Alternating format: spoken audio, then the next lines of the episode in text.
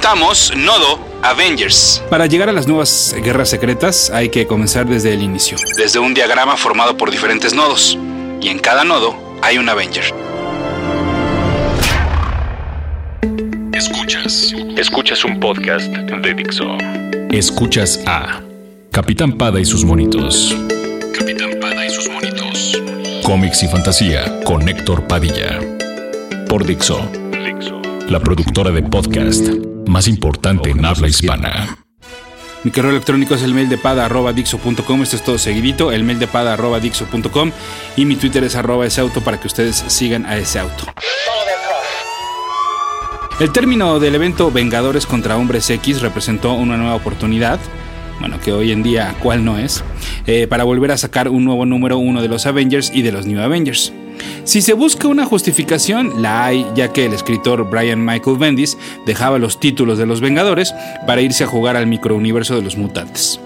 En su lugar, encargándose de estos dos títulos, llegaba aquel que, en paralelo, había llevado a los Cuatro Fantásticos a lugares magníficos, dentro y fuera del papel. Estoy hablando, por supuesto, de Jonathan Hickman. Fue en febrero del 2013 cuando salió el primer número uno del volumen 5 de los Avengers. Y fiel a su estilo, Hickman se apoyó en las primeras hojas de páginas blancas, diseños y gráficos más allá de las viñetas. En este organigrama se nos mostró un primer círculo en el cual se aprecian los símbolos representativos de los que podríamos llamar el núcleo de los Vengadores. El Capitán América, Thor, Iron Man, Hawkeye, Black Widow y Hulk. Ah, mira, los de la película. Del centro partían otras líneas circulares llenas de nodos, pero que por el momento no contenían más información. En estas primeras páginas también se nos mostraron episodios por venir, incluyendo vistazos a nuevos personajes y situaciones. Tony Stark lo sabía, o lo imaginaba, o lo veía venir. Y entonces todo comenzó con dos hombres, dos hombres con nuevas ideas. El primero estaba consciente de que el mundo iba a cambiar y de que todo estaba creciendo, incluyendo las amenazas y los enemigos que tenían que enfrentar por lo que necesitaba la bendición y obviamente la sabiduría de su mejor aliado. Steve Rogers. Ambos llegaron a la conclusión de que para enfrentar lo que venía, los Avengers también tenían que crecer. El genial dibujante Jeromo Peña se encargó de presentarnos pronto a tres de esos nuevos personajes. En Marte conocimos al ser amarillo Ex Nilo, a su contraparte femenina Abyss y a su cuidador, el robótico Aleph. Los planes de los dos primeros consistían en, pues, por una parte, crear un nuevo ser humano, y por otra, transformar a la Tierra, o mejor dicho, pues si se vale el término Terra transformarla, para lo cual enviaron bombas biológicas que se convertían en seres extraños, en parásitos, en plagas, total que eran seres arrasadores. El primer círculo de los Vengadores pronto detectó el origen de estos misiles y confrontaron en el planeta rojo a los nuevos enemigos. Desafortunadamente para los buenos, los malos no solo eran bastante poderosos, sino que, para variar, se apoderaron de Hulk. El único que logró escapar sin ser capturado, y eso porque así lo quisieron los extraterrestres, fue el Capitán América. Ellos querían que el primer Vengador se convirtiera en un mensaje para el resto de la Tierra, de que todo iba a cambiar y de que tenían el poder para hacerlo. Una vez recuperado de las heridas a manos de Aleph, Steve Rogers, con todo un nuevo disfraz, encendió el proyecto que había preparado desde meses antes junto con Iron Man. Era momento de despertar, era momento de wake the world, de llamarle al siguiente círculo de Vengadores, de gritar una vez más Avengers Assemble. Wolverine, Spider-Man, la Capitán Marvel, Spider-Woman, los mutantes Sunspot y Cannonball, Manifold el transportador, una nueva encarnación de Captain Universe en el cuerpo de la humana Tamara DeVoe, Falcon, Shang-Chi, Hyperion de un universo alterno, bueno, de otro, porque de por sí el original ya era de otro universo alterno, y una nueva, un nuevo Smasher, solo que esta era una chica, la chica Easy Kane, el primer soldado humano de la Guardia Imperial de la raza Shiar. Todos ellos formaban parte de esta alineación que ya había sido reclutada previamente por los dos grandes y gustosos aceptaron la invitación o el ser considerados nuevamente. Gracias al mutante Manifold, los refuerzos llegaron al espacio a rescatar a sus jefes, pero no sin antes enterarnos del origen de estos seres. En el inicio de los tiempos surgieron The Builders, la primera raza, los seres vivientes más viejos de todo el cosmos. Ellos adoran a la madre de todo, el universo. Sin embargo, después de mucho tiempo decidieron rebelarse y convertirse ellos mismos en los constructores de vida nueva. Para ello, crearon un sistema de control para dirigir, moldear y pues manipular la estructura del tiempo y el espacio. Este sistema biológico eran los Gardeners, es decir, los Aleph, que se dedicaban a exterminar a aquellos seres vivos que entorpecían sus planes de evolución. Una vez que encontraban o dejaban un planeta listo para la siguiente etapa de la evolución, plantaban un jardín. Y lo hacían a través de dos semillas, una que contenía un ex nihilo y otra que contenía un avis. Decir que uno representa la vida y otra la muerte sería simplificarlo.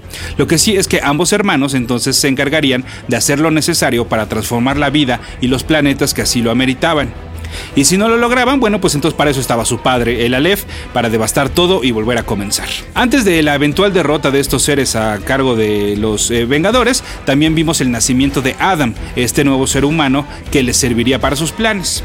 Adam hablaba un lenguaje comprensible solo para sus padres y su abuelo, pero afortunadamente, bueno, eh, por una parte gracias al mismo Hickman, pronto nos presentaría en el mismo impreso el traductor de símbolos a nuestro idioma.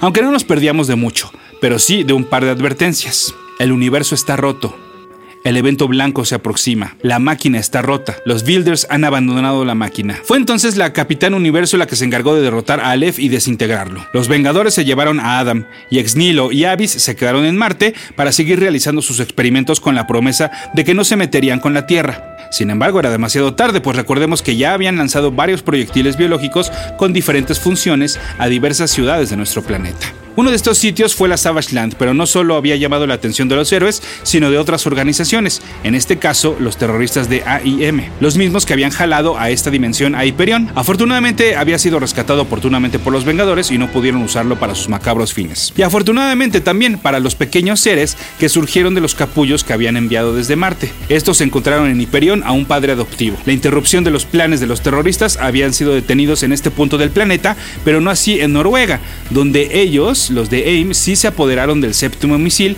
el cual los Avengers, del cual los Avengers, perdón, desconocían su paradero. Fue el dibujante Adam Kubert quien se encargó de los gráficos de los orígenes de Hyperion, Smasher y la Capitán Universo, mientras que Tony Stark trataba de descifrar el idioma de Adam. En teoría, este ya les había revelado su nombre, Black Veil, aunque pronto sabríamos todos bueno, ellos gracias a la capitán y nosotros gracias al traductor que ya les mencionaba, que en realidad su nombre era Nightmask. El nombre le sonará a algunos y es que era uno de los personajes y títulos que formaron parte del primer subsello de Marvel. Se trataba del New Universe y pretendía ser, pues bueno, como su nombre lo indica, un espacio apartado del universo Marvel regular. Este subsello se lanzó en 1986 para conmemorar el aniversario número 25 de la editorial. El proyecto fue encabezado por Jim Shooter, recuerden los podcasts de Secret Wars. Pero pues la verdad es que el Universe nunca fue lo que pretendía ser y para 1989 había desaparecido por completo. A pesar que en el 2006 hubo otro intento de revivirlo bajo el nombre de New Universal, de la mano del escritor Warren Ellis, tampoco pasó a mayores y sería hasta ahora que veíamos nuevas referencias a estos personajes. Ahora sería el turno de Dustin Goober de continuar con el dibujo de la historia y de ilustrar la llegada del mencionado evento blanco. Este fenómeno, según explicó Nightmask, ocurre cada que un mundo está a punto de ascender en la escala universal. Sin embargo, lo que desconocían es que el multiverso estaba siendo afectado por otros eventos. La misión de un Nightmask es aparecer en el mundo antes del evento blanco y también buscar a otro ser que forma parte de este universo. A un Starbrand, Así es, otro personaje rescatado del New Universe. A pesar de que este sí había aparecido en otras ocasiones dentro del universo Marvel, este nuevo Starbrand se manifestó a través de un adolescente de nombre Kevin Connor. Es tanto el poder de este Starbrand que la primera vez que se apoderó de Kevin aniquiló todo lo que estaba a su alrededor, es decir, su escuela, con todo y alumnos y maestros. Por supuesto, bueno, este chico no tenía ni idea de qué es lo que estaba pasando y los Avengers buscaron contenerlo. Obviamente, ya saben, se pelearon hasta que Nightmask le platicó su función. Un Starbrand es el defensor del planeta. Es decir, que si los Builders tienen su sistema de evolución, los Nightmask y los Starbrand son otro tipo de sistema. Y de hecho, bueno, pues para llevarse esta transición como más, más, más calmados, Nightmask se llevó a Starbrand con sus papás, o sea, de regreso a Marte, con Exnilo y Avis. Bueno, ¿cómo van hasta aquí? ¿Todo bien? ¿Mucha información? ¿Vamos bien? Bueno, agárrense porque le vamos a seguir, ¿eh? Ex Nilo le explicó a su familia el por qué quizás la presencia de estos nuevos seres coincidía con los movimientos que estaba teniendo el universo. Y es que hasta cierto punto pues él también ya había comenzado a provocarlos. Recuerden que cada una de las bombas enviadas a la Tierra tenía un propósito. La de Croacia, la conciencia de sí mismo. La de la tierra salvaje, la autosustentabilidad a través de dos pequeños seres que no necesitaban ni comer, ni respirar, ni nada. La de la India, la autorreparación. La de Japón, la reproducción. La de Australia, la comunicación. La de Canadá, la evolución. Y la de Noruega, que como ya les mencionaba, ellos ya, los, ya, ya lo tenía AIM, la de la autodefensa. Cada capullo se iba a manifestar en diferentes tiempos y formas y para ello pues había un equipo de vengadores dispuestos a enfrentarlos. Se dividían eh, entre grupitos para que fueran a investigar qué había pasado con esos capullos. Cuando el capullo de Croacia buscó convertirse en un ente vivo, Starbrand y Nightmask lo detuvieron, pero el poder del primero seguía incontrolable, por lo que tuvieron que poner a ambos en un satélite construido por Stark. En Canadá sí no les fue nada bien porque se convirtió este capullo en una mini ciudad dentro de la cual quedaron encerrados varios integrantes de Omega Flight, uno de los equipos de superhéroes de aquel país y la verdad es que no todos salieron vivos. De hecho, lo más que pudieron rescatar los Avengers fueron las últimas palabras de una Vindicator completamente poseída por la extraña vida que ahí se había creado. Ella solo dijo, el sistema está en línea. Y es que sí, los demás capullos se activaron, cada uno cumpliendo con su función. Sobre todo enviando una señal hacia el espacio cuyo contenido era indescifrable, pero lo que sí sabíamos es que provocaba la caída del sistema eléctrico de la Tierra, causando caos y destrucción pues en aviones, satélites, presas y bueno, prácticamente pues todo lo que funciona con esta energía. Además lo peor es que esto ocurría cada seis minutos. La principal señal era provocada por unos seres de cabeza cuadrada que habían emergido del capullo que estaba en Australia.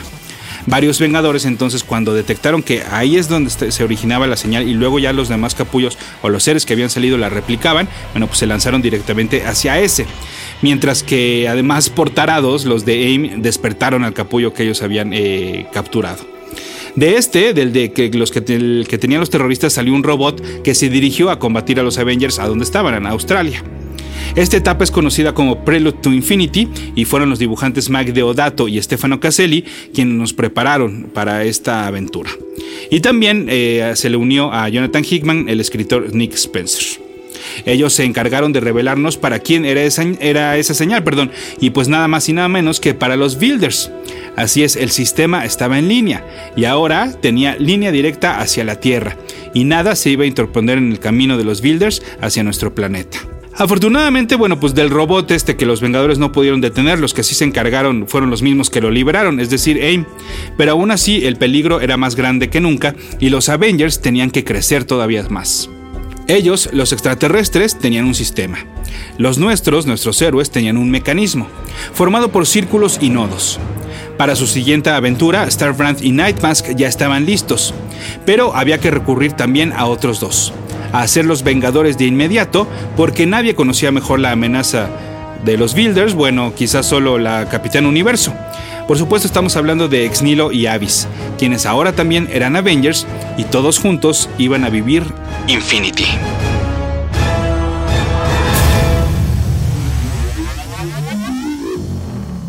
Dixo presentó Capitán Pada y sus monitos.